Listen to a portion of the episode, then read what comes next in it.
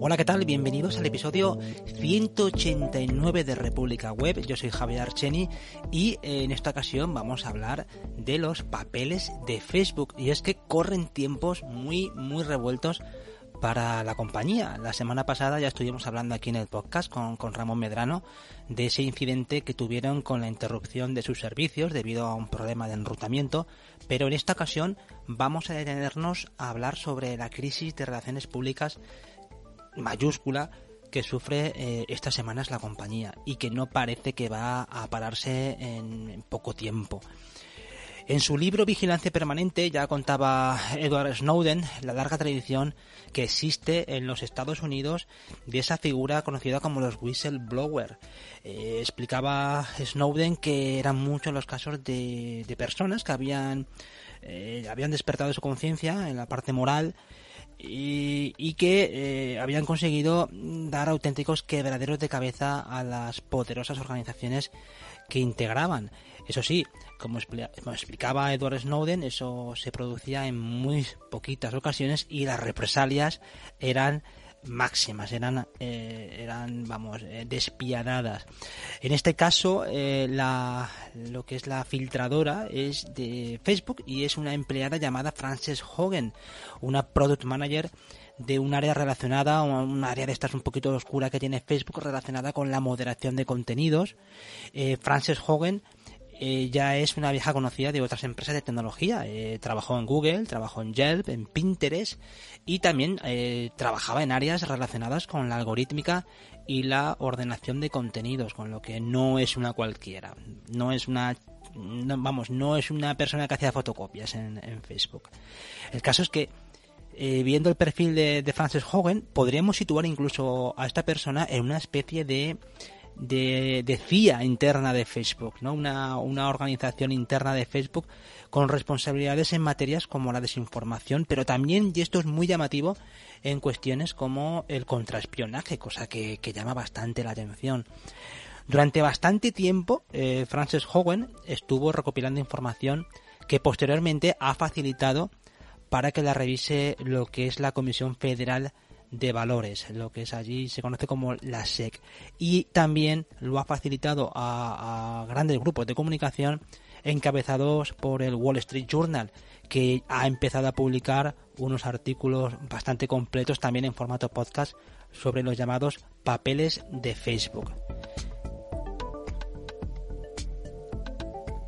El caso es que para sintetizar es complicado en pocas palabras lo conocido hasta ahora, eh, todo esto lo que muestra es esencialmente una compañía, Facebook, que sacrifica el crecimiento a toda costa por encima de la seguridad y el bienestar de sus usuarios.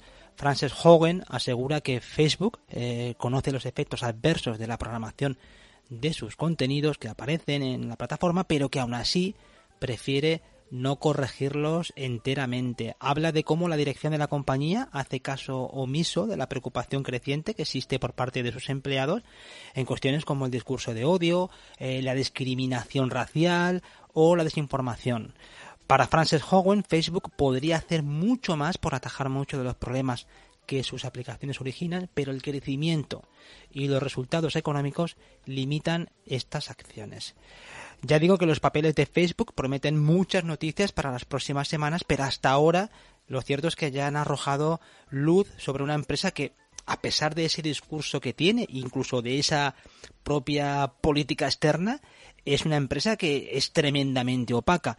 Y eso que también, y muy a pesar de todo, ha arrojado en los últimos meses un resultado económico buenísimo, lo que no deja de, de, opacar, nunca mejor dicho, que Facebook afronta eh, un cambio generacional ineludible. Otra de las cosas que se comentan en esos informes que eh, ha pasado Frances Hogan es que la compañía está bastante preocupada porque la gente joven ya no llega a Facebook, ya no se siente atraída por los productos de Facebook y otras aplicaciones como TikTok le están arrebatando de manera drástica usuarios a su red más activa o su red más juvenil que es Instagram.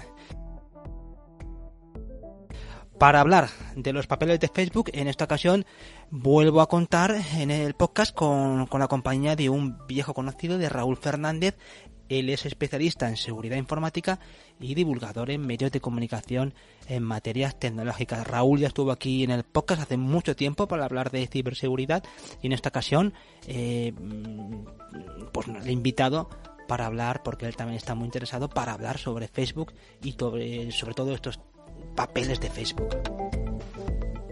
Raúl Fernández, ¿cómo estás? Muy bien, Javier Archeni, por aquí estamos. Hacía tiempo ¿eh? que no que no hacíamos un programita así en cuestión. Uy, muchísimo, muchísimo tiempo desde, desde tu época de bitácora de ciberseguridad con Sergio.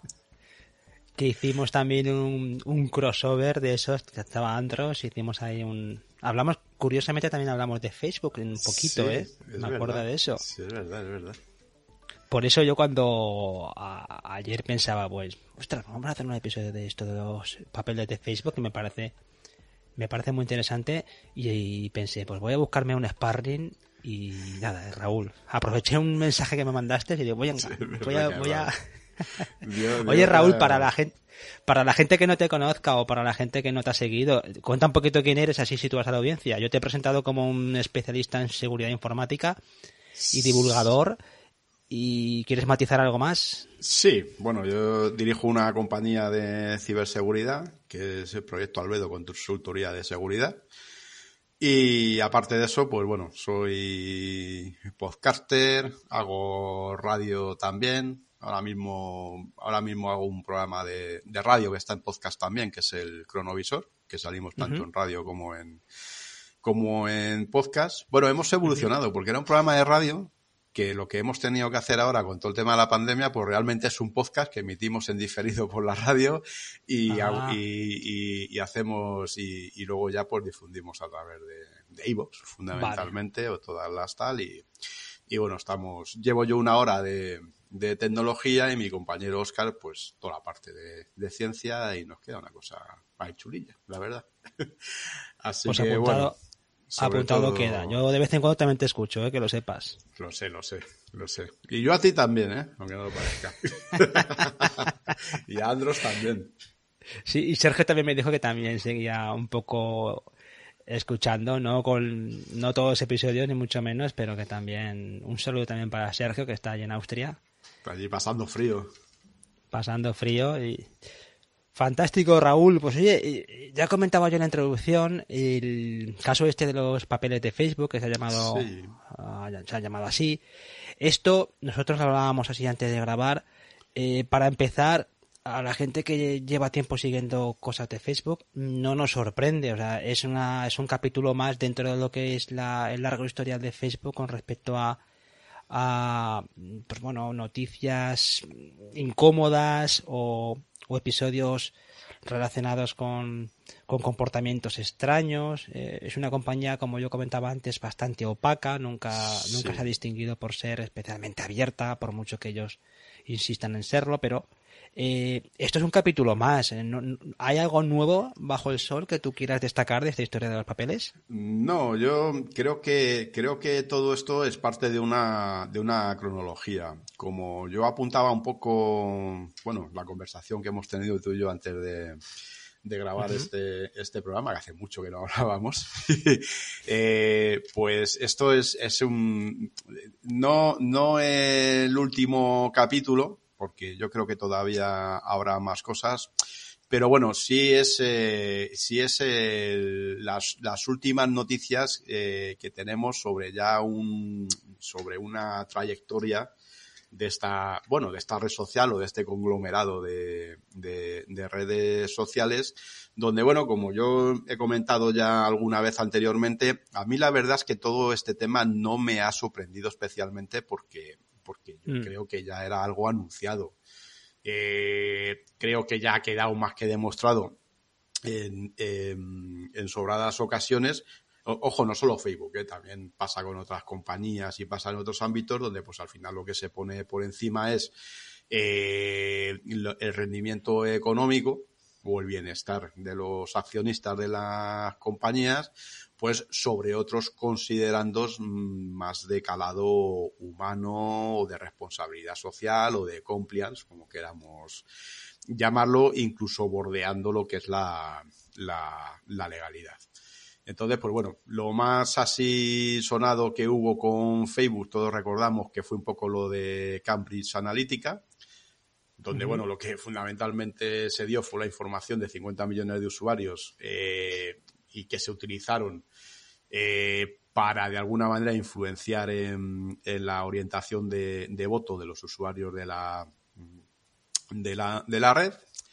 Y bueno, pues hemos tenido bastantes capítulos. Eh, parece ser un pequeño punto de inflexión en 2017, eh, cuando de alguna manera cambió de rumbo en la misión de la red sociodigital, un poco en este papel que, el fundador y, líder de Facebook pues tiene un poco de, no sé, como de liderazgo, de o de tal. Y entonces, pues bueno, aquí tienen un concepto que dicen que es el de conectar al mundo. Entonces, pues bueno, está lo de los famosos seis grados estos de separación, eh, una serie de cosas que han pregonado a los cuatro vientos. Y entonces, pues bueno, eh, ya digo que al final todo esto es un, un poco un, itinerario en el que, bueno, pues al final están saliendo una serie de, de noticias en base a una serie de filtraciones, pero que yo creo que es una crónica anunciada ya.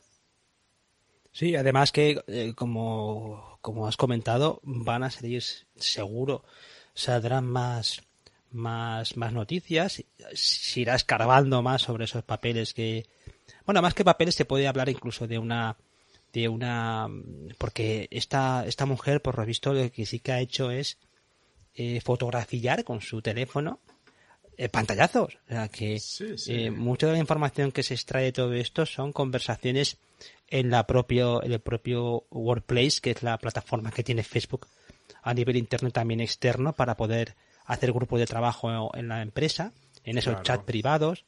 Eh, son fotografías, son pantallazos, o sea que tampoco no es como esos super filtraciones que eh, se produjeron con, con, con el soldado Manning o con el propio Edward Snowden, ¿no? que se llevó un montón de, de información interna. Aquí parece que son retazos, son eh, esta, esta, esta señora, eh, Frances Hogan, ya comentaba al principio que tenía un, no una posición privilegiada porque tampoco era un supercargo dentro de Facebook. Yo, yo creo que era una persona, yo lo he comparado antes al inicio con estaba en un departamento que podríamos así asimilar a, a la CIA dentro de Facebook, salvando la distancia. Sí, esto es un, es un perfil cada vez más demandado, no solo en este tipo de compañías, sino en, en multinacionales, incluso que son analistas. Analistas, exacto, analistas, mm, que, que siempre lo hemos encontrado en, en, en, agencias de inteligencia o en, o en agencias de seguridad. Pero al, ¿por qué? Porque al final, eh, porque al, al final eh, lo que hacemos es, eh, cuando tenemos el dato, y esto, bueno, eh, no vamos ahora a meternos en el fenómeno del Big Data, análisis de datos y todo esto, pues tenemos un, tenemos un, tenemos, digamos, un, un problema que es que cuando tenemos esa información, ¿qué es lo que hacemos con ella? Y entonces ahí está el papel primero de la inteligencia artificial, que es lo que más, eh, qué es, qué es lo que más eh, está haciendo que progrese este análisis, pero bueno, al final siempre tiene que haber personas que son los analistas que se dediquen a investigar un poco eh, qué hacer con esa información, por decir de mm. alguna manera, y de manera que pueda redundar en un beneficio, puede ser un beneficio para una compañía, por ejemplo, por acciones de marketing, y, pero al final que algo que se traduzca en un beneficio económico. Y el caso es que esos, eh, esa, filtración de información que ha hecho esta mujer, yo, una de las cosas que hay que destacar es que ah, tú comentabas antes de Cambridge Analytica, y es cierto que Cambridge Analytica fue un fue una información que empezaron a sacar desde fuera con información eh, obtenida a través de de Wyman, creo que se llamaba el hombre que había hecho la filtración, que era el que trabajaba con una, una empresa dedicada también al tema este de del estudios de mercado y cosas así relacionadas con datos. el, en este, pero en este caso la información sale de dentro, o sea, es como que Facebook ha perdido un poco el control de la opinión pública. Esto lo que sí que lo que sí que viene a demostrar es que en Facebook están bastante nerviosos, se nota bastante, yo lo he comentado contigo antes que el propio Mark Zuckerberg se le nota un poquito nervioso cuando cuando escribe en Facebook. fíjate qué curioso, porque ha hecho, ha hecho dos encíclicas casi de, de la situación. Eh, hace poco, hace dos o tres días, creo que fue hace dos días, hizo la última encíclica. Eh, el gran papa de, de Menlo Park hace la encíclica, escribe en su Facebook una parrafada e infumable. Luego, eh, cuando eh, surgió este, esta filtración de, de Frances Hogan, hizo la otra, o sea, que se notaba que era una posición como muy incómoda porque daba a entender que, que había que sacar balones fuera porque aquello era una revelación demasiado seria o por lo menos demasiado contundente como para dejarla pasar. Lo que sí que eh, lo que sí que me, hago la pregunta es si esto de los papeles de Facebook tú consideras que es un punto de no retorno, como dicen muchos, para Facebook, por lo menos en la parte de eh, relaciones públicas. Hay un se acaba aquí a una, una época y, y empieza otra, o esto va a ser un continuo. Aquí no ha pasado nada y esto esto continuará con un poquito de lavado de cara. Yo creo que, yo creo que en general eh, mm, hay un cambio de paradigma en general en las, en las redes sociales. Y, vamos a comentar un poco también de dónde sale todo, de dónde sale todo esta, todas estas maniobras que hace Facebook y todo el análisis que hacen, digamos, que de, de su configuración de, de, redes sociales, que viene de las adquisiciones que hicieron en su momento, de Instagram, del propio WhatsApp. Eh, hay que recordar que, por ejemplo, con WhatsApp mmm, lleva intentando Facebook durante mucho tiempo convertirlo, lo que es una aplicación de mensajería pura y dura, realmente eh, darle algún tipo de rendimiento de red social que, bueno, se ha encontrado con todos los problemas le legales que hay en la Unión Europea por temas de privacidad. Pero realmente el fin último es ese. Eh, yo creo que las, yo creo que las, que el problema de las redes sociales es que al final están muriendo de éxito. Y me explico. O sea, al final eh, es un negocio donde lo que viven es de la polémica. Es decir, cuando tú generas política, si tú estás en Facebook, yo estoy en Facebook, y tenemos eh, puntos de visión distintos, el hecho de que nosotros discutamos por Facebook y en esa conversación se pueda ir metiendo más gente, lo que va haciendo es que va generando, digamos, eh, público objetivo para esa, para esa, para esta red social. ¿eh? Puede ser Facebook, puede ser Twitter, puede ser la que sea. Al final esto redunda en el número de usuarios. Cuando redunda en el número de usuarios, eh, sabemos que están monitorizando una serie de datos que estamos dando gratuitamente. Al final esto se convierte en un, en unos, en unos, eh, en unos, pues eso, unos datos, valga la redundancia, uh -huh. que cuestan dinero y además eh, sirven para que nos, eh, para que nos dirijan publicidad en base a unos sesgos ya preestablecidos y al final esto se convierta en dinero para la compañía. Al final este es el problema que, el problema que, que hay. Hmm. Eh, Facebook fundamentalmente el problema que tiene es que durante los últimos, bueno, yo casi hablaría de la última década, eh, va perdiendo poco a poco público. Porque los adolescentes ya hace mucho tiempo, aunque parece que aquí se ha descubierto el hilo negro ahora con todo esto, eh, ya se sabe que los adolescentes y prácticamente hasta, hasta los 25 o los 30 años la gente ya no utiliza Facebook. O sea, de hecho, mis hijas, que tienen veintitantos años, pues tienen una cuenta por ahí en Facebook, yo creo que para entrar en juegos y cosas de estas, pero no la utilizan. Eh, yeah. Entonces, aquí sí hubo una jugada muy importante por parte de Facebook, que fue la adquisición de Instagram. ¿eh? Donde sí pudieron trasvasar, digamos, ese público que, no eh, quería estar en Facebook porque estaba su papá, porque estaba su mamá, su tío y su tal, y entonces, pues claro, no conviene que veas lo que está mm, haciendo, es un tema de comportamiento social. Y, pero bueno, sí consiguieron trasvasar ese público a Instagram. ¿vale? Y convertir Instagram para lo que no era, porque Instagram, que yo tengo cuenta, es una magnífica plataforma de fotografía y para hacer comentarios y al final se ha convertido pues en una red social que no tiene mucho sentido. La verdad, incluso a nivel eh, comercial y de marketing, no entiendo por qué muchas empresas están en Instagram. Sí, empiezan a dar también un poco unos cuantos bandazos, ¿eh? Ya se dan cuenta de... Entonces, pues, pues bueno, pero bueno, es un, es un comentario.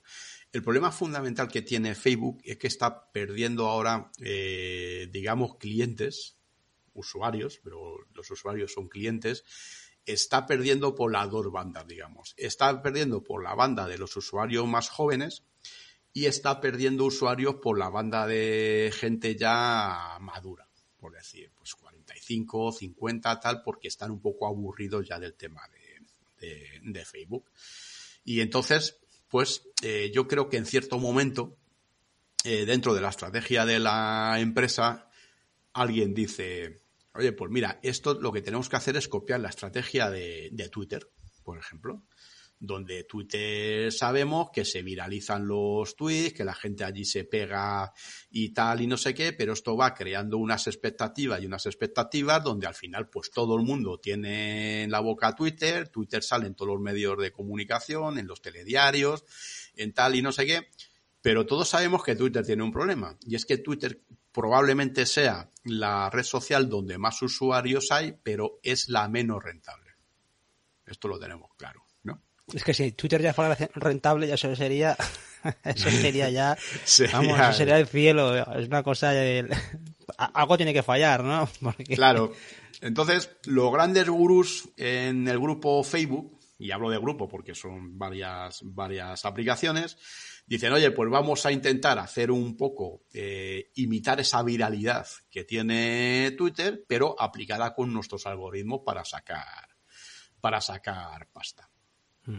Esto a lo que conduce, y esto es un poco lo que se ha puesto de manifiesto con todo este expediente, es, pues, de alguna manera, a obviar su propia política de compliance para eh, dejar la puerta abierta a ciertos comportamientos y a ciertas polémicas en la red de manera a atraer ese, esa, esa masa de usuarios y crear ciertas polémicas para un poco pues que, vuelva a estar la, red social en el en el candelero. Hmm, hmm. Y yo creo yo ahí Raúl, yo ahí Raúl lo que sí que te apuntaría es una de las cosas que, que planean sobre todo eh, el problema que tiene Facebook es que primero que Facebook intenta ser eh, no sé un gran un gran universo ahora con el tema este del metaverso y todas estas cosas tan tan nubulosas, ¿no? Eh, intenta ser un... intenta eh, abarcarlo todo, ¿no? Entonces, es una compañía que ya, desde el punto de vista de la, del crecimiento, eh, antes comentábamos que tiene cuántos entre servicios puede tener tres mil y pico millones de usuarios, que se dice pronto, pero...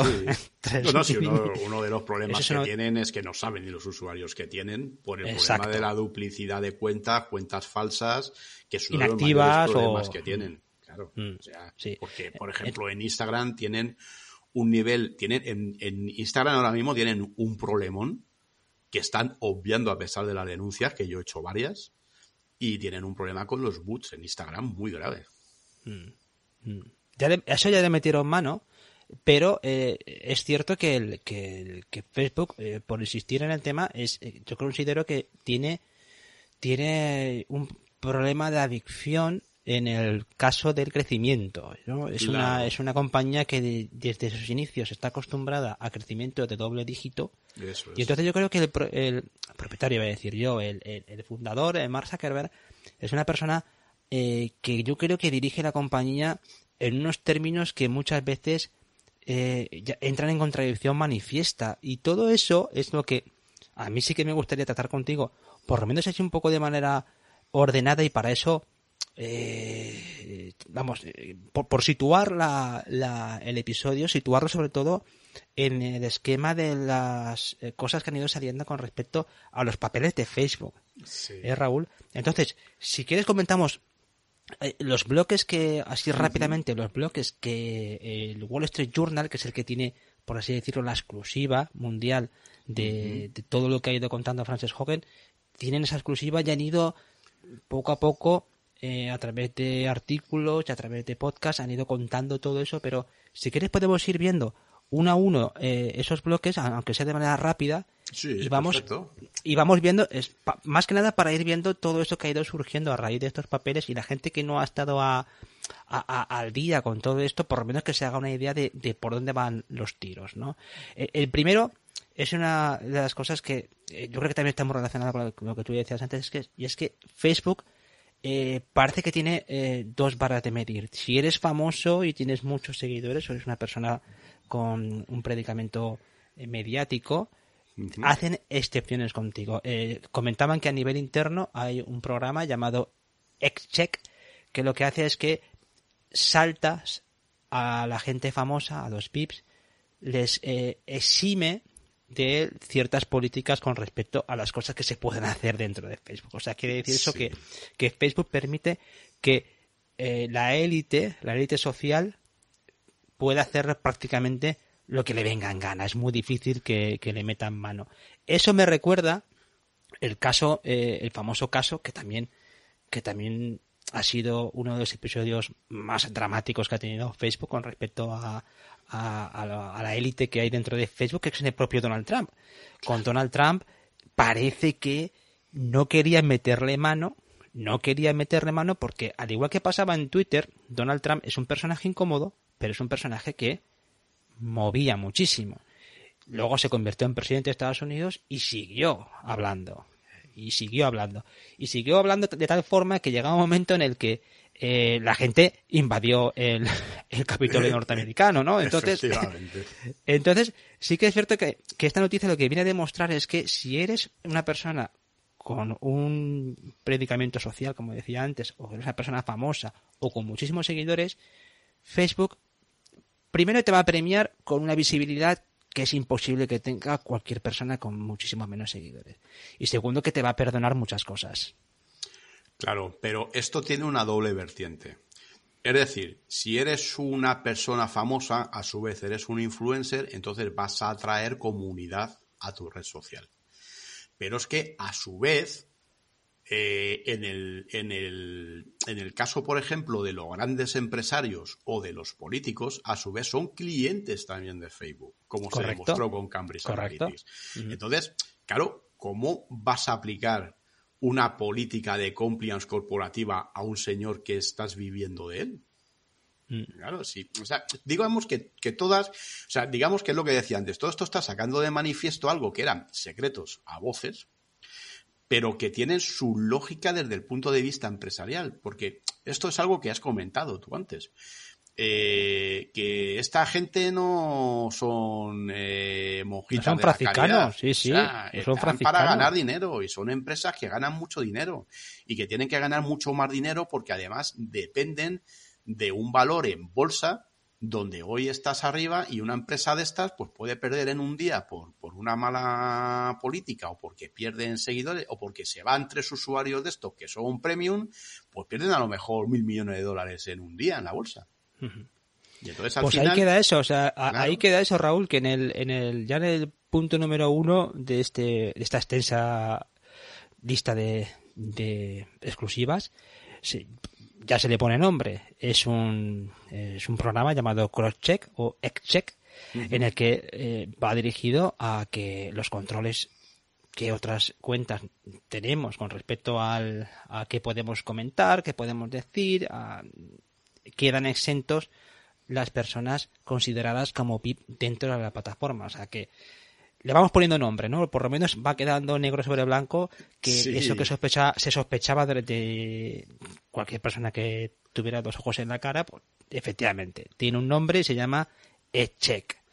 Eh, lo digo por ir avanzando, Raúl, porque hay muchas cosas, y no, vamos, es que nos tiramos. Tú vete, vete dando los titulares y vamos comentando. Sí, e, el segundo es uno que ha sido bastante, ha tenido consecuencias eh, más fuertes que el primero, y es que Facebook conocía que Instagram es tóxico, tú lo, comentabas antes, para los adolescentes.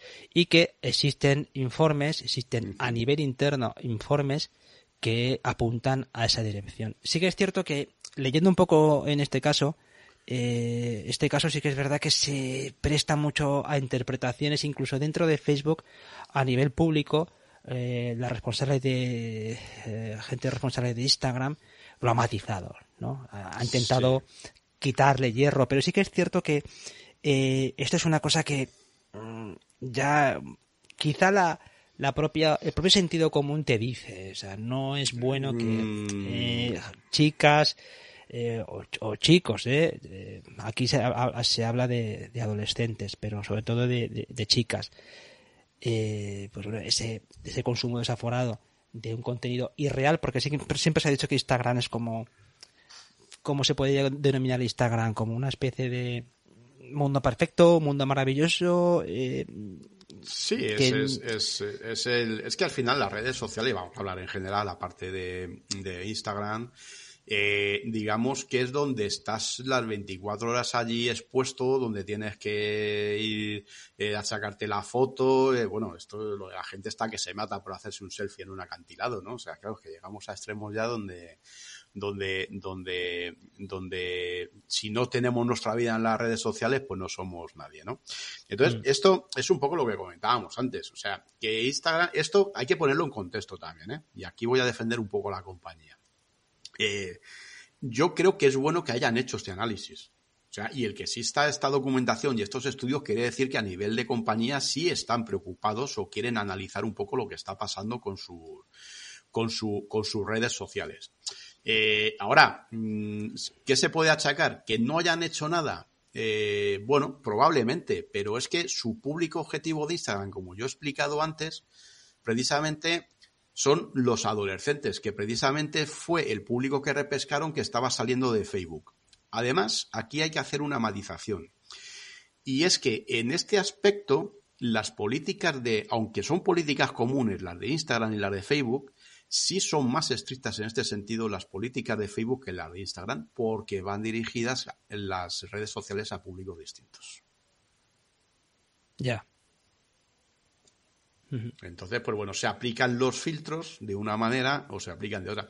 Claro, no parece que tenga mucho sentido, como decíamos antes, que estés atrayendo a un público, además que vas a fidelizar para el futuro, es decir, que es la, la o el adolescente, porque en este caso da lo mismo, de 15 y 16 años, que apliques muy estrictamente una política donde al final vas a terminar echando a todo tu público objetivo. Por supuesto, ahí, desde el punto de vista de la compañía, lo que se le puede eh, achacar es que no haga esos estudios eh, públicos o por lo menos que los destaque más. No, no tanto, es evidente que es evidente que hay unas políticas de uso en Instagram que creo que tampoco se le hace a ver, se, se, existen, se aplican, por ejemplo, el tema de la edad, es una cosa que si te pillan siendo jovencita te quitan la cuenta. A mi sobrina le quitaron la cuenta hace tiempo por eso, ¿no? Pero sí que es verdad que, bueno, que tampoco creo que exista una... Es un, es un equilibrio muy, muy complicado. O sea, la compañía quiere usuarios, pero tampoco se puede poner en plan policía a la hora de quitar cuentas mientras que las cuentas tampoco hagan algo raro, ¿no? Pero yo creo que aquí lo que se echa en falta a nivel público y es un detalle que, que planea mucho sobre alguna de las cosas que, Mm, que se comentan en, estos papeles y es el hecho de que cuando eh, la filtradora, cuando Frances Hogan pone a disposición de la Comisión de Valores norteamericana esos documentos, lo hace no tanto porque Facebook es malo y hay que quitar a Facebook del medio, sino porque porque eh, hay una obligación de informar en Estados Unidos de cualquier cuestión que pueda afectar al valor de la compañía si la compañía lo conoce. O sea, no puede la compañía eh, ocultar información que haga que un inversor pueda determinar si sigue invirtiendo en la compañía o va a invertir en la compañía. Claro. Más que nada para evitar que los valores eh, se falsee su valor o que el mercado no pueda eh, responder al, al bueno a, nunca mejor dicho, a un sentimiento, ¿no? O a una esperanza con respecto al, valor de la compañía. y eso es por donde va a ser complicado, según comentan, no va a ser fácil también que esto eh, se le pilla a Facebook por ahí, según han comentado, ¿eh? No significa que, que, bueno, que tú ya sabes que estas cosas luego, estas compañías están cansadas de pagar multas, pero también están cansadas de ganar dinero, ¿eh? O sea, Claro, efectivamente, ahí está el, ahí está el, el tema. Pero esto ha sido bastante, este, este punto de las adolescentes ha sido bastante tenebroso. ¿eh? Es una de esas cosas que a la opinión pública le ha dolido, ¿eh? especialmente porque todo el mundo pues eh, pues tiene pues tiene hijas Sí, los que tengan hijas los que tienen hijos en edad adolescente Pero- pues consideran que es un sitio que, que, que, oye si se puede hacer más porque sea un sitio más seguro Claro. como ellos siempre dicen que lo sea aunque comprendo yo por lo menos también tengo que romper una lanza por, ah, por parte de Facebook y de Instagram es que hacer de policía constantemente es complicado ¿eh? también es verdad que, que yo creo que la, también es complicado jugar con, con un público que está ávido precisamente de eso no de generar atención de que de intentar socializar con, con- con cualquiera o sea que también eh, ponerle puertas al campo es complicado en estas plataformas Sí. El tercer punto, ¿quieres que vayamos al tercer punto? Vamos al tercero. Vale, el tercer punto hace referencia a que Facebook intentó eh, hacer cambios en, el, en lo que es la... eh, no sé si recordarás que hubo una- un momento en el que al señor Zuckerberg se, le- se, se levantó de la cama un día y pensó, bueno, vamos a intentar que las, las personas no, no tengan tanta interacción con las páginas, sino que tengan más interacción con sus con sus amigos y con la familia, ¿no? Como sus círculos más más Sí, un poco Más hacer la cercano, ¿no? plataforma un poco más amigable, digamos. Exacto, es como hacer como la cena de Navidad todo el año dentro de Facebook. Sí, eso, todo Pues- amor y felicidad. Exacto, pues parece ser que eso se intentó, pero salió mal. Y, y como salió mal, Sí, eso- lo que indican los estudios dentro de la compañía es que el, el problema de hacer eso, de que la gente viera más cosas de su familia, de sus amigos, produjo que la plataforma se convirtiera en una plataforma más amarga. Es decir, que la gente veía, ya sabéis, esto de, pues si tienes un tío que es un poco derechón o tienes una tía que es muy de izquierdas, pues ya sabes que esto normalmente tiende a, a, dar, a, a- ver es- contenido que, que muchas veces es muy, no sé, te sale mucho de las Es tripas. que ¿no? aguantar a tu cuñado todo el año muy fuerte. pero sobre todo porque la tendencia a compartir contenido, y esto está muy en relación al contenido eh, pues tendencioso, ¿no? A, Sí. noticias que muchas veces se busca eh, las tripas, no tanto la cabeza, sino las tripas, Sí, ¿no? pero yo voy a intentar explicar esto un poquito. Eh, Venga. Yo dejé de utilizar Facebook cuando hicieron este algoritmo. mm, Lo dejé de utilizar durante bastante tiempo. Porque no estaba, a mí no me parecía mal este giro, como digo, que son giros que dan un poco buscando nichos de mercado, porque están compitiendo con otras plataformas. El problema es cuando un algoritmo decide quién es de tus familiares el que te cae bien o el que te cae mal y sobre todo quiénes son tus amigos. Entonces, claro, eh, al final el problema es que tú cuando intentas en una red social interactuar con alguien y en este caso el algoritmo de Facebook te llevaba siempre a los cuatro o los cinco menos resultados, hombre, es que al final, mm, pues, mm, no sé, o sea, mm, cerrar el círculo de esa manera, pues al final no es operativo para la plataforma. Hay que decir que luego implementaron una serie de cambios donde sí tienes tú la capacidad de decirle, oye, pues mira, yo no quiero ver cosas de este, o quiero ver, quiero no sé qué, esto que te dicen que si quieres que las notificaciones estén más arriba, más abajo, es decir, donde tú decidas un poco dónde quieres que estén las personas en la plataforma y mejoró bastante. Pero es que al principio el problema que tenía era, es que Facebook decidía a quién te caía bien, quién te caía mal, lo que querías ver o lo que no querías ver. Y hombre, Sí, y además que sabes qué pasa, que también eh, esto, eh, una cosa que hace Facebook también a través de su, su, su newsfeed es también esa, esa, eso de si como mi hermano o mi cuñada ha puesto me gusta o ha hecho un comentario, vete tú a saber tú, en, en, no sé, en la vanguardia, yo qué sé, por decirte algo, me salga a mí, a mí qué me importa, es que llega un momento en el que eh, esas son las típicas cosas que eh, está claro, son experimentos que se hacen, pero los experimentos pueden salir mal. Y en este caso, la información dentro de Facebook iba por ese sentido. Es que parece que la plataforma mmm, se está como se está poniendo agria, ¿no? ¿no? se está endulzando la plataforma, sino que se estaba consiguiendo el efecto contrario, que era una plataforma mucho más cabreada, ¿no? Como que, como que mucho más visceral, que antes no me salía la palabra, ¿no? Más visceral. Sí, sí, no, además el... Eh, a ver, es que también hay que ver también para qué utilizan Facebook muchas veces las personas.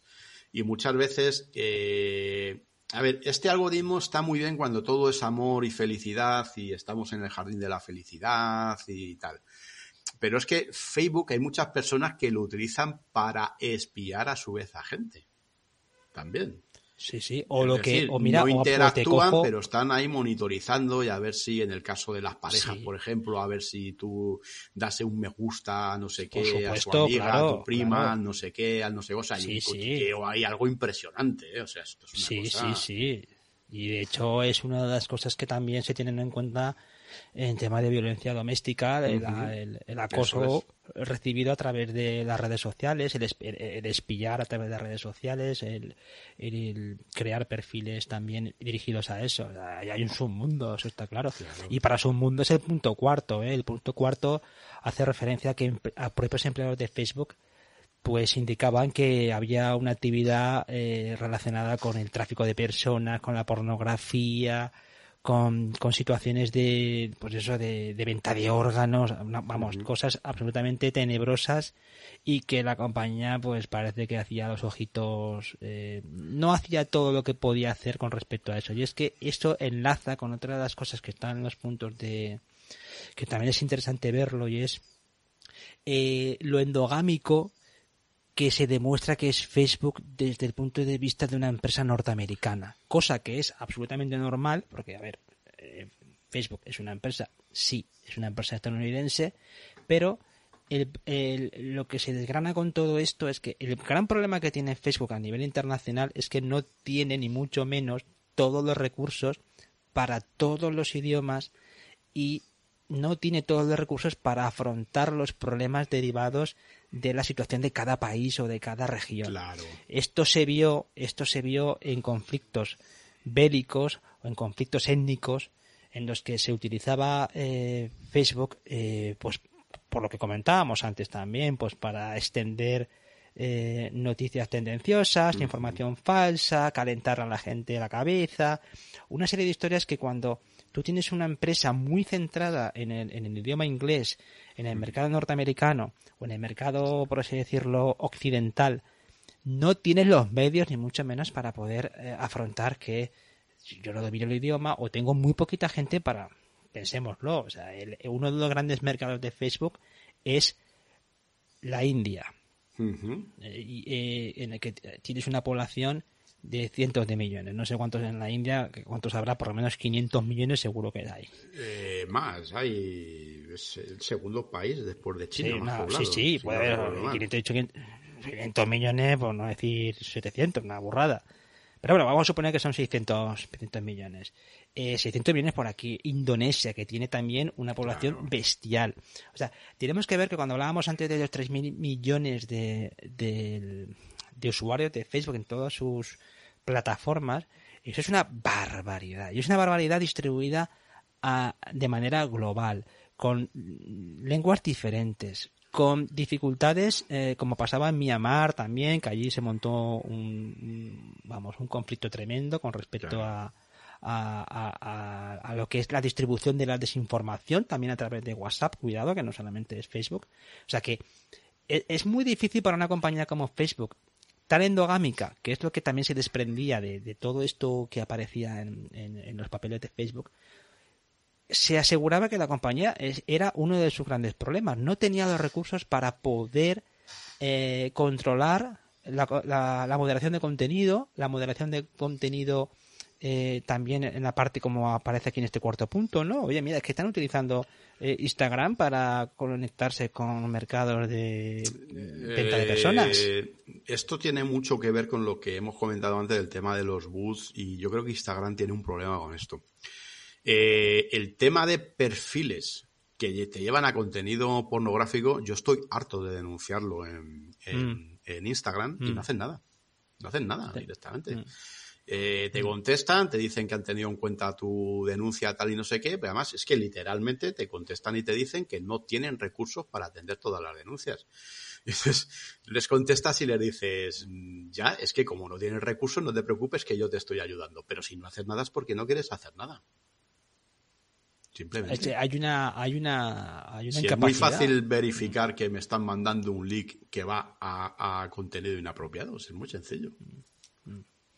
Por eso la, la, aparte de los problemas que puedan tener con respecto a ese tipo de, contenido que circula dentro de la plataforma y que puedan ir limando, da la sensación de que es que el, Facebook ahora mismo es un monstruo. Es un monstruo de muchas cabezas. Es una hidra con muchísimas cabezas. Entonces, el, dentro de lo que son las posibilidades tecnológicas, como pasa con la moderación de contenido, que tiene que meter, yo no sé cuántas criaturas trabajan en, moderación de contenido en Facebook, pero es una auténtica locura. O sea, son miles y miles de personas que trabajan en la moderación de contenido.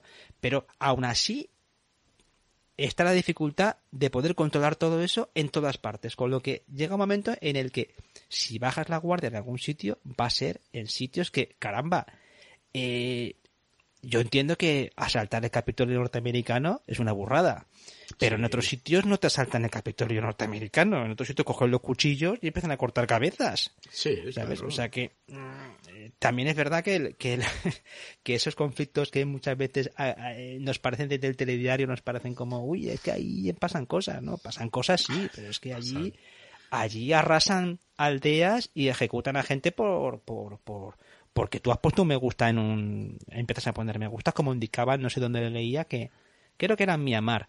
En Myanmar la gente eh, pensaba que ponerle me gusta a una publicación era que la habías leído o la habías visto.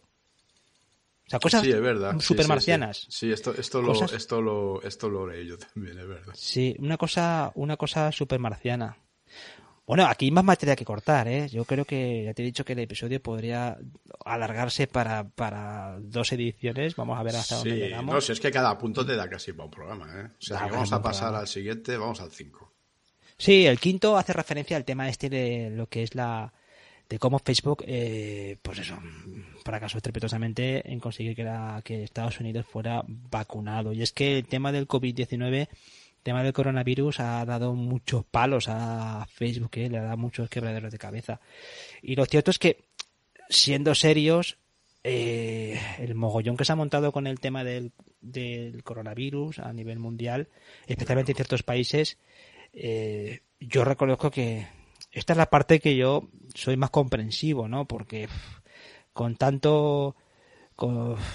esto también es otro tema, otro tema visceral que yo comprendo que una plataforma como Facebook, veníamos hablándolo ahora, pero controlar esos activistas, esa cantidad de gente que, que los antivacunas, los que son pro vacunas, esto, lo otro, o sea, yo considero que aquí lo normal era fracasar, ¿no? O sea que... Sí, es un... Hombre, al final para la compañía yo creo que es un que es un fracaso de su propia credibilidad, ¿no?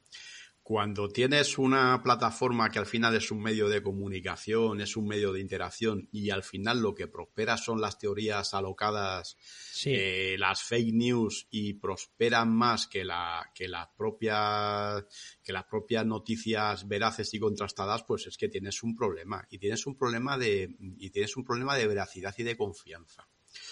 Eh, el otro día leía un artículo, yo que, que bueno, hacemos un programa de ciencia donde hay ya varios premios Nobel y varios científicos bastante reputados que han hecho una especie de llamamiento para hacer una especie de asociación o de plataforma precisamente para luchar contra la anticiencia y contra las fake news en, en, Facebook porque es un problema para la comunidad pues científica. Se ha puesto, de, se ha puesto ahora mm. de manifiesto con el tema del COVID, de la COVID. Sí, sí, pues ahí tienen trabajo, ¿eh? Sí, sí, pero muchísimo. Bueno, pero, pero lo que han dicho es, oye, tenemos que hacer, o sea, igual que la gente que tiene lo de las fake news, la rumorología, esta, tal, son activistas, comportemos nosotros también como activistas, ¿no? Aprovechemos la propia. Entonces, es un movimiento que lo que quiere es, eh, digamos de alguna manera, empezar a, empezar a cambiar esa tendencia desde dentro de la, de mm. la, de la propia plataforma. Mm. Sí que es cierto que ahí el, el cuando el tema este de, las vacunas y todo esto, ahí sí que le sí que podríamos disculpar, y eso es una cosa que comentaba Mark Zuckerberg en su, en su encíclica, que yo digo yo, y es el hecho de que, bueno, la división y los, vamos a decir, los, los pareceres diferentes, la gente conforme piensa en ciertas materias, eso es pre-Facebook. O sea, que eh, es verdad que Estados Unidos es un país que, que oye, pues también eh, no es un país como nuestro, es decir, que es un país muy diverso, muy grande, tiene grandes diferencias con respecto a lo que es ciertas regiones. Eh, hay gente que yo lo he escuchado alguna vez, que, no hay gente que no sabe, no es que no sepa dónde está Europa, es que no sabe dónde está Nueva York dentro de Estados Unidos. No, no, es que, es que no tiene nada que ver allí un señor de, de Los Ángeles con, de California con un señor de Texas, o sea. Exacto. es que hay, hay, estados donde, donde su mundo termina en su estado. O sea, mm. ni siquiera conocen el resto de Estados Unidos, ni les interesa, ni les importa tampoco. O sea, claro. Y luego otra de las cosas que allí el gran, el gran problema que tiene Facebook con respecto al, al tema de la moderación de contenidos, el tema, es que la famosa primera enmienda de Estados Unidos que defiende la por la libertad de expresión, ¿no? Entonces ahí que tú puedas también con esa tradición que tienen en Estados Unidos de, de, libertad en la parte de, de cualquiera puede expresarse sin, sin, vamos, sin ningún tipo de cortapisas, eso eh, también lamina mucho cualquier esfuerzo de por una compañía como Facebook intentar recortar eso. el punto quinto sobre todo hace referencia, por, por matizarlo, al fracaso en lo que es el esfuerzo que hizo Facebook por intentar promover la vacunación, que se quedaron como con unos datos bastante más cortos de lo que ellos con la con el alcance que tienen en la población podían conseguir creo que marcaban que bueno que aquí indicaban que la que lo que es la, la los datos para las dudas que la gente tiene con respecto a vacunarse en los Estados Unidos eh, había descendido en torno a un 50% desde enero. Pero es que, claro, hay que recordar, y volvemos al principio del programa, que cuando se generan campañas, fake news, bulos y temas de estos, mm. son contenidos que muchas veces a su vez están patrocinados dentro de la propia plataforma porque hay contenidos de este tipo que son de pago. Entonces la plataforma lo que no puede irse contra su propia filosofía de contenidos patrocinados. Es el mm. problema que tienen. Mm. Bueno, el sexto punto, eh, Raúl, eh, ya lo has comentado tú antes, y es el, esfuerzo que hace Facebook para atraer preadolescentes hacia eh, lo que es su plataforma, ¿no? Especialmente Instagram. Y aquí también habría que indicar ese proyecto que parece que al final no cuajó, se estuvo trabajando en eso, a mucha gente le daban auténticos escalofríos, que era aquello de Instagram Kids, que era está YouTube Kids y también habían pensado en un Instagram Kids, pero también lo que demuestran esta, esta información es que hay mucha preocupación, como tú decías, por ir cultivando, ir sembrando esos eh, esos eh, esos twins que dicen ellos, ¿no? Esos preadolescentes, no todavía, pues hablamos de personas de entre, pues eso, a partir de 11, 10, 12 años, hablamos de auténticas criaturas, ¿no? Pero como dentro de la compañía se hay preocupación y se trabaja, eh, hay, gente que trabaja en eso para ir eh, eh, por lo menos cosechando esa entrada de usuarios dentro de las plataformas, ¿no? Eso lo hizo bastante bien, bastante bien. YouTube Kids lo hace bastante bien, que tiene una plataforma bastante, bastante cerrada, bastante propia para, para niños y de alguna forma, pues bueno, te liberan de esa, de esos contenidos mm, generalistas, o los contenidos más dirigidos a un público mm, más mayor. Y oye, eh, hay preocupación sincera en Facebook para, para atraer a la gente joven. Eh, claro, porque, porque son víctimas de su propio éxito, ¿no? Por decir, y mm. porque hay otras, y porque hay otras, eh, otras alternativas. Ahora está por ahí TikTok, que están por ahí. Mis hijas te vienen todos los días con una plataforma nueva, yo ya me he perdido. Mm. Y, y entonces, pues bueno, eh, hay una dura competencia y entonces, o sea, digamos que todo lo que captes ahora es tu público potencial del día de, mañana. Porque porque además para mm. eso si te cansas el día de mañana de Instagram, pues bueno, tienes Facebook, que es un poquito más así, más de viejuno y tal y eso, ¿no? Y, mm. y entonces, pues bueno, ir cultivando, digamos, ese, ese cliente de, de, futuro. Eh, yo creo que la gran diferencia, como hemos comentado anteriormente, es la filosofía. Eh, yo creo que Google, por ejemplo, como tú comentabas antes, con YouTube se puede permitir ya muchas licencias porque va claramente al contenido de pago y entonces le permite ser muy estricto en YouTube, eh, tanto con los contenidos eh, de todo tipo, incluido la propiedad intelectual y un montón de, de políticas que tienen que son muy estrictos, porque su guerra ya no es la de su guerra no es la de otras eh, redes sociales. O sea, Google está virando rápidamente hacia el contenido premium, por decir de alguna manera, mm. y para eso tiene que tener una, una capa y una pátina muy, muy grande de, veracidad y de, y de cumplimiento. Mm. Que es el problema que tienen las, las, las aplicaciones de Facebook, que no consiguen mm. tener esa, transmitir esa veracidad. Exacto ya avanzando, porque los puntos 7 y 8, la verdad es que el 7 hace referencia también al tema de Instagram. El 8, bueno, ya es más una cuestión interna de, Facebook con respecto a, los ejecutivos, ¿no? El poder de los ejecutivos. Pero el punto número 10 ya hace, ya hace mención a lo que es la propia filtradora, a Frances Hogan, que a mí, eh, por, por, por detenerme en este, en este apartado y hablar un poco de la, de la filtradora, que viendo, yo comentaba antes al principio que no, no es una cualquiera, en el sentido de que ya es una persona con una trayectoria dentro de, otras empresas grandes, como la propia Google eh, o, Pinterest, que también es una red social.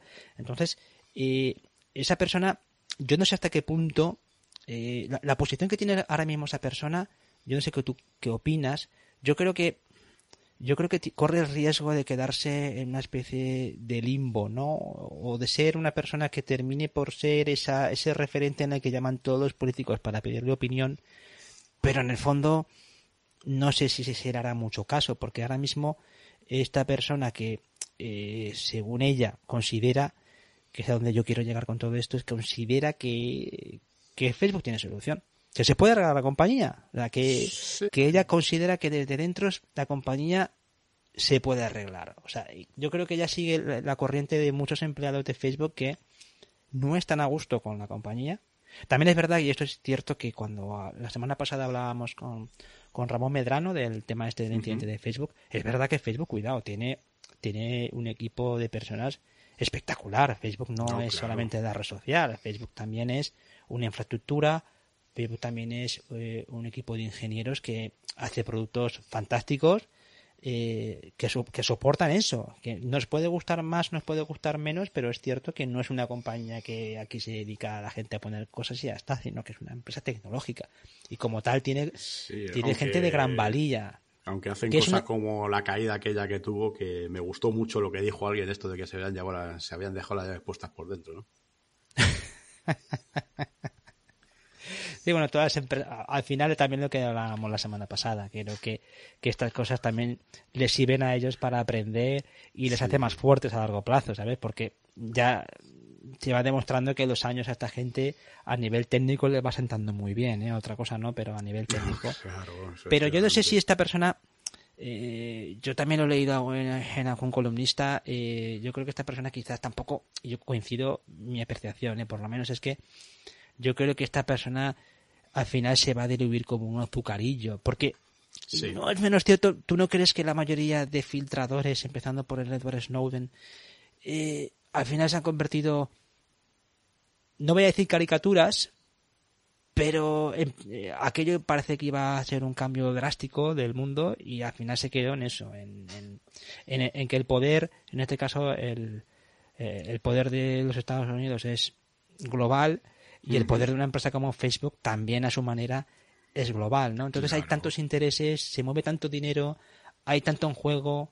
Esto, mm, sobre todo en una época en la que el propio Mark Zuckerberg siempre ha sabido jugar como, como buen jugador, ha sabido jugar siempre en su buena carta, ¿no? y él siempre ha sacado la carta del, del patriotismo, de la bandera norteamericana desde el punto de vista del dominio tecnológico, ¿no? Yo creo que también ellos también van a jugar mucho esa carta.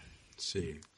No, y porque al, al final, al final los propios políticos que digamos que tienen el poder de, de, cambiar un poco estas cosas o hacer sugerencias, pues al final son a su vez usuarios también de la plataforma y les viene también bien el tener una posición cómoda dentro de, de un altavoz como es este, ¿no? Al, mm. al final.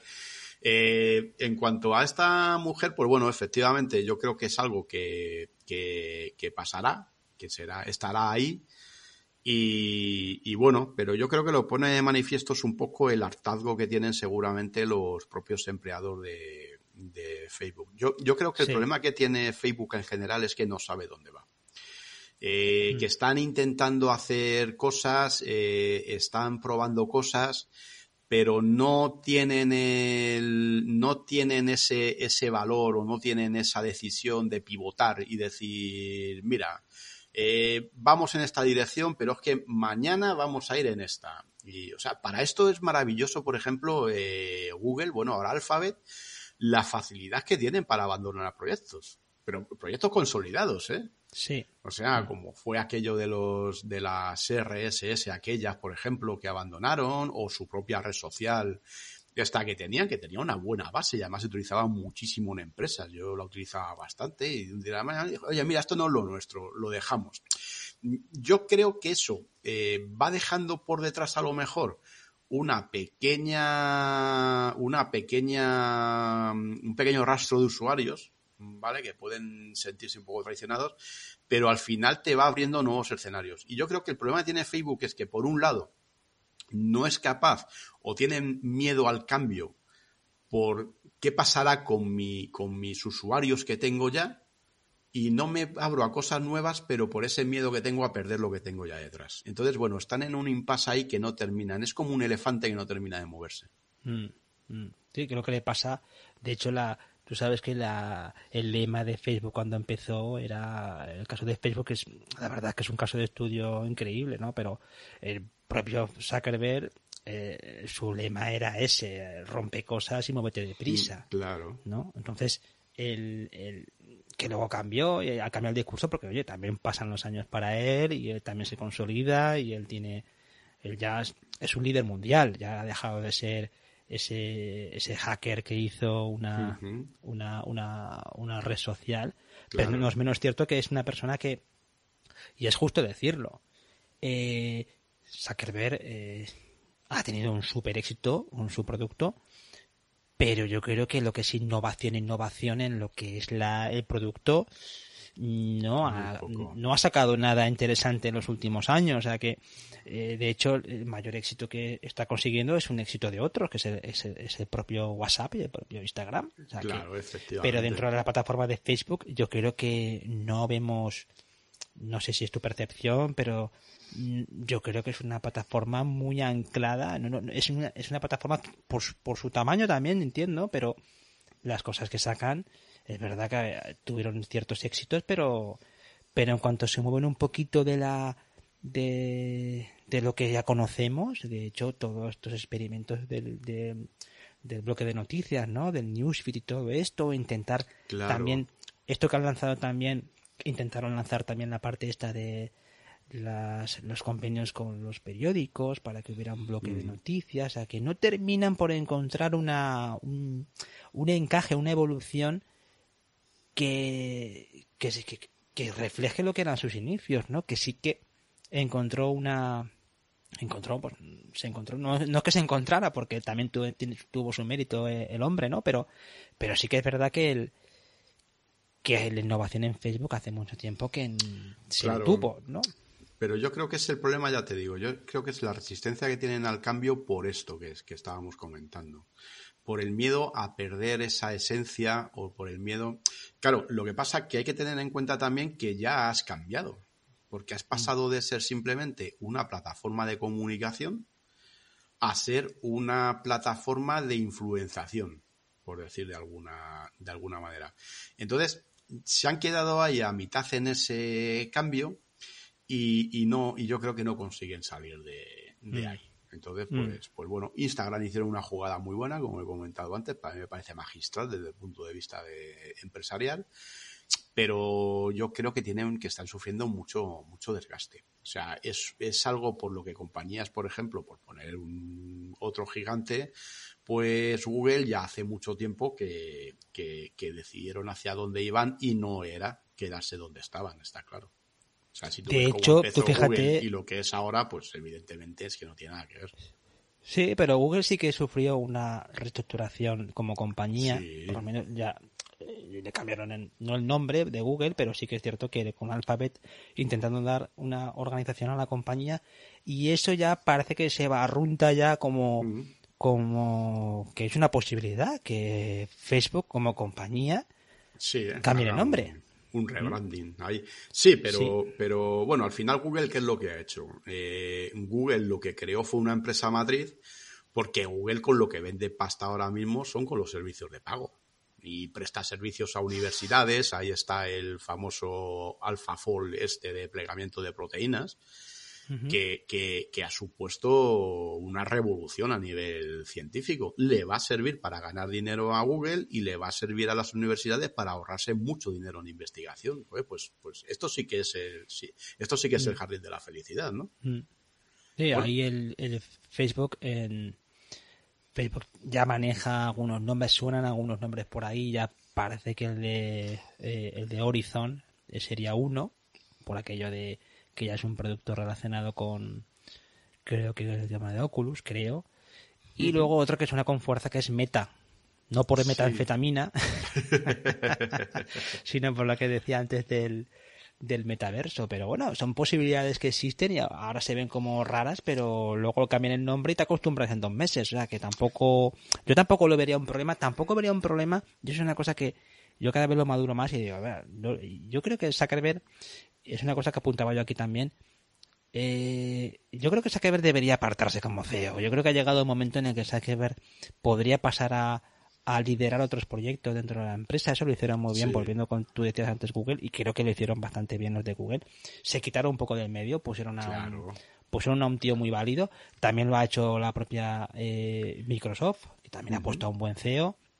Y, bueno, y el, fundador o el líder ya se dedica a, otras cosas. Yo creo que, que Zuckerberg, pues creo que tampoco pasaría nada que se apartara como CEO. y, eso sería, bajo mi punto de vista, eh, un rebranding no lo sé. Pero cambio de caras ahí de liderazgo, porque yo creo que Zuckerberg está un poco quemado ya desde el punto de vista de, ser una persona que, que genere confianza en la compañía de cara a los usuarios, ¿eh? no tanto a los inversores que están encantadísimos con él, claro. Claro. Pero bueno, Zuckerberg hay que recordar que ha sido siempre muy mal comunicado. es, uno de los, es uno de los problemas fundamentales que tiene y ha tenido la compañía siempre. O sea, es, mm. un pésimo comunicador. Entonces, eh, pues bueno, esto terminará pasando factura también. Todo esto del rebranding que comentabas tiene mucho que ver con lo que es la gran esperanza de Facebook que es el metaverso, precisamente. Que bueno, esto ya, como dicen, es otra historia, pero realmente es hacia donde este hombre quiere conducir la compañía. Y esto sí que es una apuesta que puede salir bien o puede salir mal. Pero como se van a lanzar a esta piscina, digamos, que no saben si está con agua, sin agua o de qué manera se encuentra, por eso yo creo que se están volviendo muy conservadores en las posiciones que tienen actualmente. Por supuesto, Siempre podrían dar un paso atrás conservando mm. lo que tienen, claro. Mm. Y además que ya por ir culminando con, el informe este de los papeles de Facebook, hay puntos relacionados sobre todo con el, uno de ellos también hace referencia a que solamente con inteligencia artificial son incapaces de moderar el contenido o de ponerle coto a ciertos problemas de la plataforma. Es una cosa que muchos empleados, eh, porque yo no sé, no sé, yo creo que la eh, yo creo que ser empleado de Facebook eh, debe ser un, bastante frustrante en ciertos aspectos, porque eso de que lo, veas tan claro y, no te haga de caso, o por lo menos aquello de que llega un momento en el que en, la jerarquía tu voz se pierde, ¿no? Tu, jefe inmediato está de acuerdo contigo, el que está por encima de ti está de acuerdo contigo, y cuando llega al, de más arriba, como si, como si oye, como si oye llover, ¿no? Pero que también el, el gran problema que tiene Facebook es que llega un momento en el que depende de personas. Es que no hay, no es una cosa que está en piloto automático y funciona. Y los empleados, yo creo que una de las cosas que también comentaba la filtradora es que uno de los problemas que pueda tener Facebook en los próximos meses es el hecho de que ya empiece a ser más complicado para Facebook incluso atraer talento, porque muchos, eh, pues bueno, muchas personas que, que antes se mataban por trabajar en Facebook, pues ya no están tan, puede que ya no haya ese interés en trabajar en esa empresa tan innovadora, tan, tan vibrante como lo era Facebook en sus inicios y, ahora estemos en una, en una, gran compañía demasiado como en su época pues mucha gente lo asimilaba a otras empresas tecnológicas que, que no se veían con, con el con el sex appeal que tienen que tienen las, las startups, ¿no? O las empresas que van buscando una, una repercusión social o, una mejora también con respecto a, temas medioambientales, cosas así que eso sí que tiene un peso, ¿no? En mucha gente. Fundamentalmente, pues es que han alcanzado techo ya en, en ciertos, desde mi punto de vista, ¿eh? Esto sí que es una opinión particular 100%.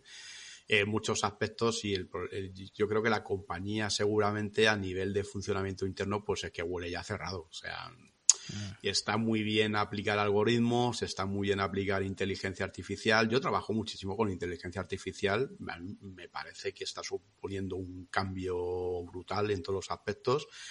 Pero yo soy de los que opinan que la inteligencia artificial siempre tiene que tener un señor detrás tomando decisiones. Mm.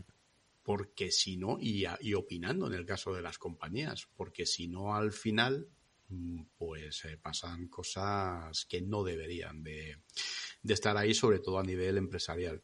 Entonces, pues bueno, eh, yo creo que al final lo que tienen es que es que intentar pegar un cambio porque y esto yo creo que les va a empujar un poco hacia adelante en ese aspecto.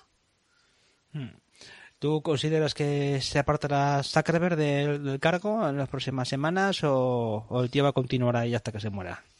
Yo le veo muy puesto ahí en su puesto. Esto atornillado, ¿no? Sí, atornillado ahí con roja chapa y no y no le y de ahí no le no le sacan. A ver, de ahí le podrían sacar.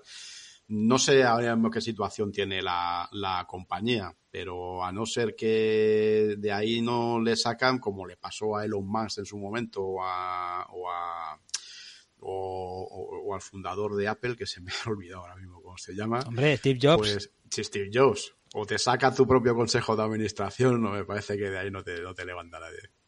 Hmm. Hombre, hay las cosas como son. Esta lista todavía continúa.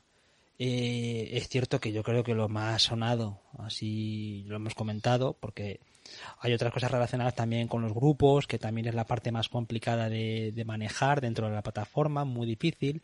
Luego el tema de los comentarios, que es otro de los agujeros que tiene de moderación Facebook a la hora de... Porque tú por mucho que intentes eh, moderar lo que son las publicaciones, luego están los comentarios y hay, publicaciones de Facebook que tienen cientos, si no miles de comentarios, de reacciones.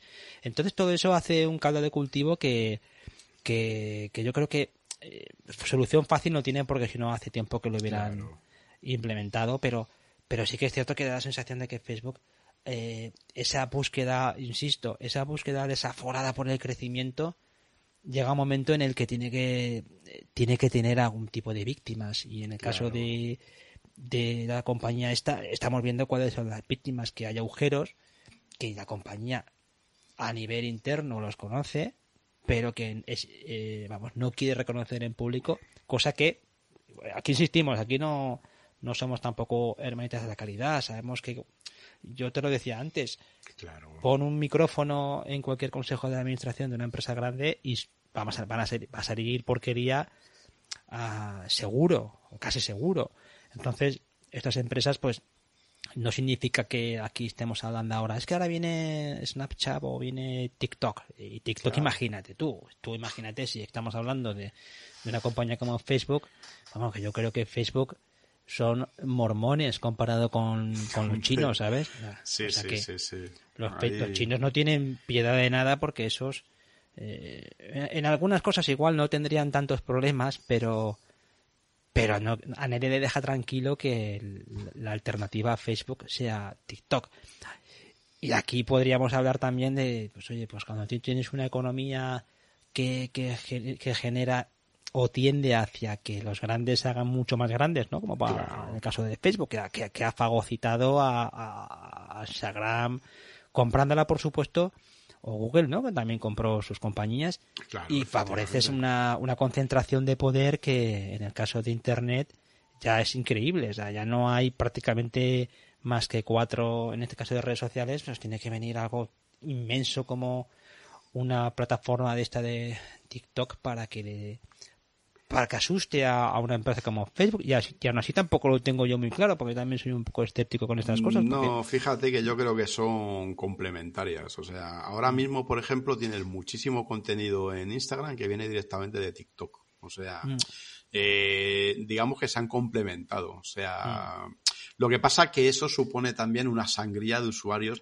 Instagram, digamos que la están intentando hacer y yo creo que no les está funcionando mal, ¿eh? Ojo, una especie de nexo de unión de otras, de actividades. ¿Vale? Los reels, el tema de TikTok, tal, no sé qué. Entonces, bueno, yo creo que es una estrategia que no les está yendo mal del todo, pero pero bueno, es lo que decíamos antes. O sea, yo creo que lo que no tienen muy claro, muy definido es hacia, hacia dónde sí, sí, saben a dónde quieren ir, que es tener mucha gente y generar muchos recursos y hacer mucha pasta, pero lo que no tienen muy claro es hacia dónde el rumbo que tomar hacia en un futuro mm. próximo.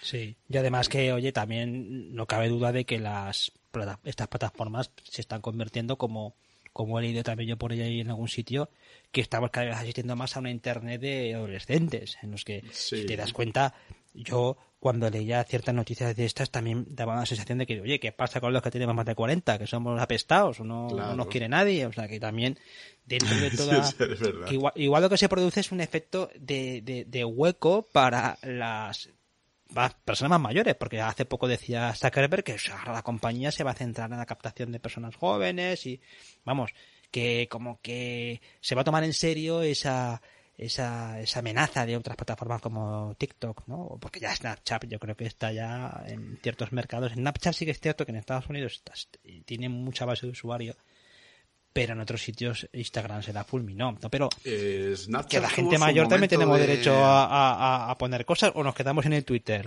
Claro, los de Snapchat. No, hemos, hablado un poco de Twitter y Twitter es una red social fascinante. Todo mm. esto que estamos hablando, todo por lo que ha pasado Facebook, por lo que ha pasado eh, Instagram, por lo que ha pasado, por todo esto ya ha pasado Twitter. Mm. ¿Eh? Sí, Incluso porque bueno, Twitter en su momento tuvo que implementar una serie de mecanismos, aunque eran, aunque los, eh, aunque la compañía en Twitter eran muy partidarios de la autorregulación, cosa que yo creo que conseguían de una manera bastante, bastante buena al principio. Pero sí es verdad que luego tuvieron que poner una serie de mecanismos de moderación y una serie de cosas porque se les iba el tema de las manos. Sí, incluso tú fíjate que los propios, esto que no hace mucho que pusieron a la hora de ciertos límites de hacer retweet y todo ese tipo de historias, que oye, que incluso también en WhatsApp no significa que, hombre, marca la diferencia en el aspecto de que hay algo que lo pone, ¿no? En el WhatsApp cuando la gente te reenvía una cosa que te marque eh, que está reenviada muchas veces y ese tipo de detalles o esos límites, ¿no? Esos límites que tampoco cuesta tanto eh, introducir, pero parece que no, pero esas pequeñas cosas eh, también pueden hacer un poco por, por moderar el, el uso de las plataformas, ¿no? O no abusar pues de ellas, aunque claro. aunque también pensemos que Facebook está está bajo asedio la plataforma en sí, todos sus, todos sus canales están bajo asedio de auténticos ejércitos de gente que intenta socavar la plataforma. No, claro. o sea, que no es menos cierto que cuando hablábamos de la injerencia, bueno, el tema político, bueno, toda aquella historieta de Trump, sí que es cierto que, oye, hay un ejército profesional o semiprofesional de personas que intentan, eh, intentan, intentan aprovecharse de la plataforma.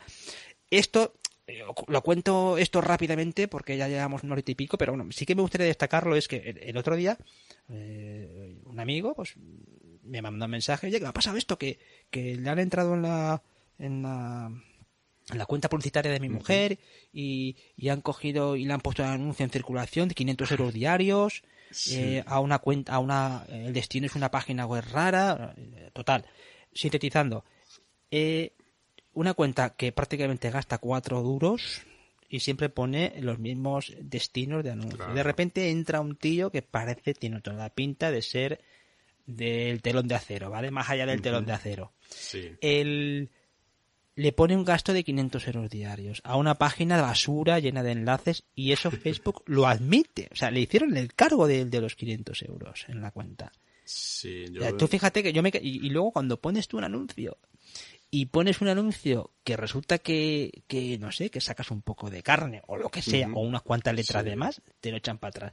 Eh, y dices, bueno, esas son cosas que cuando te ocurren, y luego reclama, porque este gran problema que tiene es que luego ves y reclama la plataforma. o sea, el que... tema del posicionamiento de todas formas de publicidad, en, bueno, vosotros sabéis más que yo eso, pero el tema del posicionamiento de publicidad en Facebook es nefasto. O sea, Mm. Yo la única decisión que tomamos en mi compañía hace tiempo ya fue no meter publicidad en Facebook, quizá para nuestro tipo de, de, compañía. Sí, pues mira, ahora que lo dices, Raúl, ahora que lo dices... funcionó realmente mal. Mal, y, y, de hecho, una de las cosas que también planean este, en estos papeles de Facebook es que eh, hay una eh, hay una cosa que yo ya he comentado alguna vez en, en podcast, y tú eres consciente de eso, y es que la, la, la publicidad está totalmente hinchada, totalmente hinchada y que muchas veces se falsea a sabiendas el número de visualizaciones, los alcances, el número de usuarios, o sea que una de las cosas que también se desprende de todo esto es que mm, sí, Facebook podrá defenderse de ciertas cosas, pero hay otras cosas que son clamorosas. Y en el tema de la publicidad digital en Facebook, yo hace mucho tiempo que lo sospechaba. sí, pero no, ahí te pone mil. ¿Y cómo lo sabes? ¿Cómo sabes tú? Pero esto lo hacen todos, o sea. Lo hacen todos. un mercado, porque al final estás entrando en un sistema que es una subasta. Y si el ¿Pero quién controla la subasta? Y si el subastero es el mismo, y si el subastero es el mismo que te cobra, pues ya sabemos. Exacto. O sea, llega un momento en el que eh, todo es quemar dinero todo es poner, bueno, pues como el la, la, eh, esto Facebook, Instagram y todo queda bien y es lo que se lleva, pues a meter dinero ahí, ¿no? Yo creo que también hay una, hay una, hay otro problema también sería ese, que ojo que también está en los papeles de Facebook. Eso es.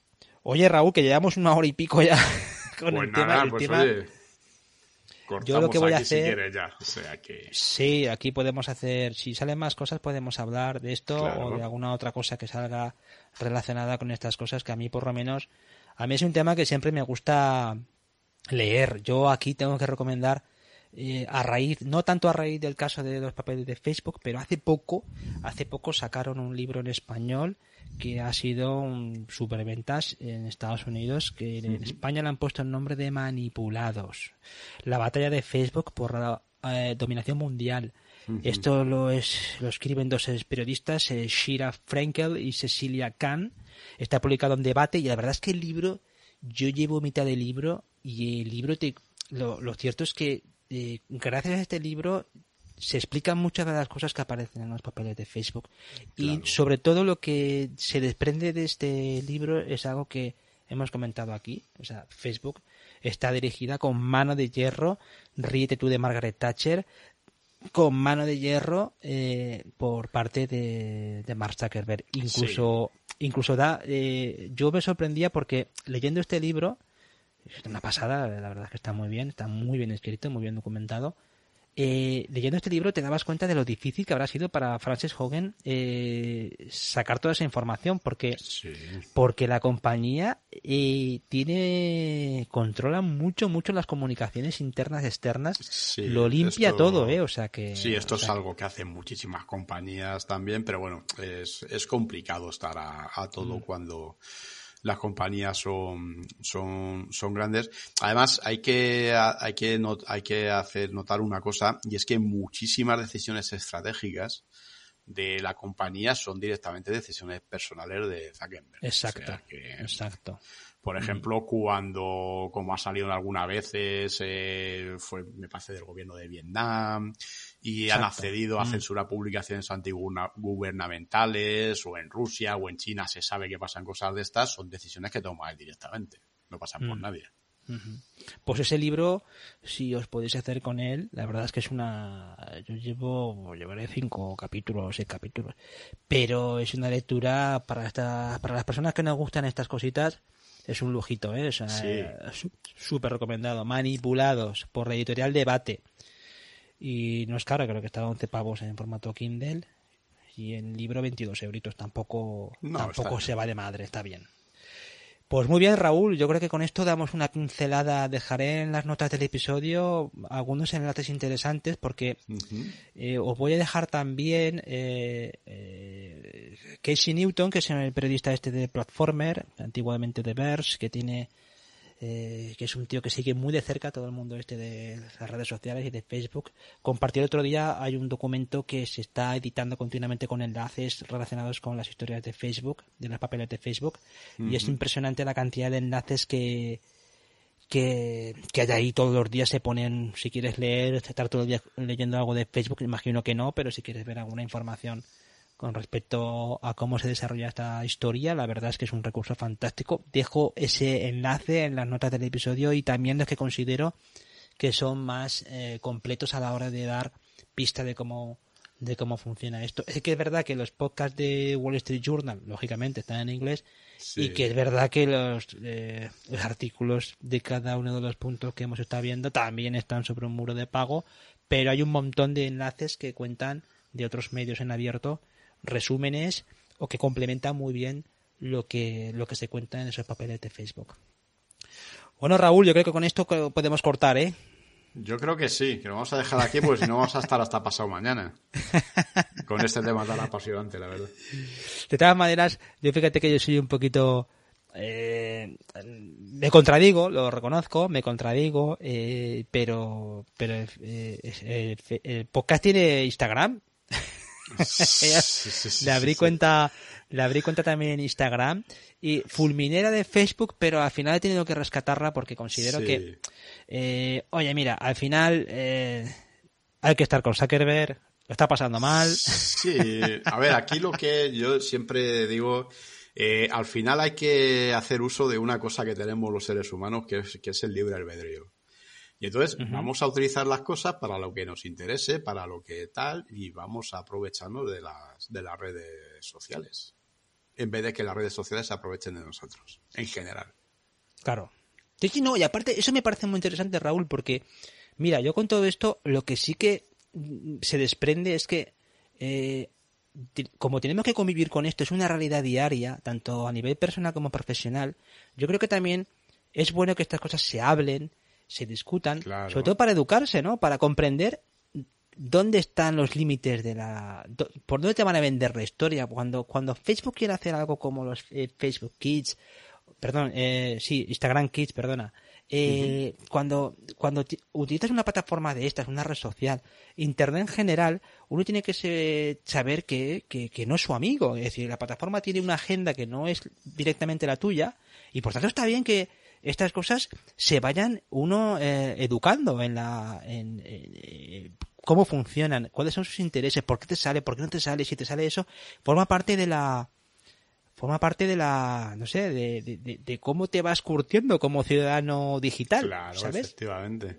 O sea, que estas cosas también viene bien, pero oye, pues sí, es que Facebook también es así, no es todo como tú decías antes de arco iris y unicornio, o sea que también eh, hay gente chunga en el mundo y hay cosas chungas en el mundo y, hay que conocerlas. que, que, está bien conocer a tu enemigo, ¿sabes? O a tu amigo, pero en este caso, conocer la plataforma y saber que, que tiene, eh, pues bueno, detrás hay gente que, que, igual no, no quiere conectar contigo para, para nuestros amigos, ¿no? Pero pues las páginas que ves, los grupos, las noticias que salen, todo ese tipo de actividad que se genera, que está dirigida a captar tu atención y, por tanto, a, mirar en tu bolsillo. Punto. O sea, a, partir de ahí, pues si te lo puedes pasar bien en la plataforma con la gente que tú sigues, con, divertirte, informarte, pues maravilloso. Pero mientras tanto, estate alerta. O sea, yo creo que es el mensaje definitivo.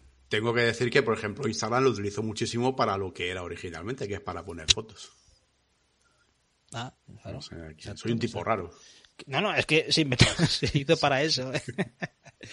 bueno, Raúl, dinos, a, déjanos algún enlace para contactar contigo, alguna página, algo que tú quieras destacar. Mira, pues me podéis encontrar en mi compañía, en proyectoalbedo.com y en redes, pues en mi Twitter, en Raúl A49, en Facebook y en Instagram sale directamente con mi nombre, también en en LinkedIn, que es una, es una buena red. También un poco aburrida porque es para negocios, pero funciona razonablemente bien. Y, ahí trabaja nuestro amigo Sergio, ¿no? También ahí está trabajando el amigo Sergio. habrá que, habrá que, habrá que decir que LinkedIn funciona bien. ¿Qué vamos a hacer? Y, bueno, también eh, tenemos un programa también, como hemos comentado antes, de ciencia y tecnología que se llama el Cronovisor, y también nos tenéis por ahí en redes sociales y tenemos un grupito en, Telegram también que está, que está bastante bien, que se llama Grupo El Cronovisor Todo Junto y ahí nos podéis encontrar también. Venga, pues ponemos dos enlaces en las notas del episodio. Y nada más, y agradecerte mucho otra vez tu, tu, presencia aquí en el podcast y te esperamos cuando tú el placer, El placer es mío siempre, conversar contigo. Fantástico, Raúl, muchas gracias. A ti, un saludo. Y nada más, con esto terminamos el episodio, que ya llevamos una horita y media, pero ha estado súper interesante. Yo os animo a, revisar las notas del, episodio, que son, son completas. Yo soy Javier Archeni y en el... Pues nada, en lo que es el, el la página web del podcast en republicaweb.es verás eh, las notas de, como digo, del episodio, de todo lo que hacemos, el, el, equipo que formamos República Web y me encantará que hagas comentarios, que hagas reacciones a este episodio y al resto de episodios. Siempre nos alegran los comentarios, las valoraciones, así que si tienes algo que comentar, no lo dudes, pásate, que nos encanta ver tus reacciones. Con esto, nada más, un saludo para todos y hasta la próxima.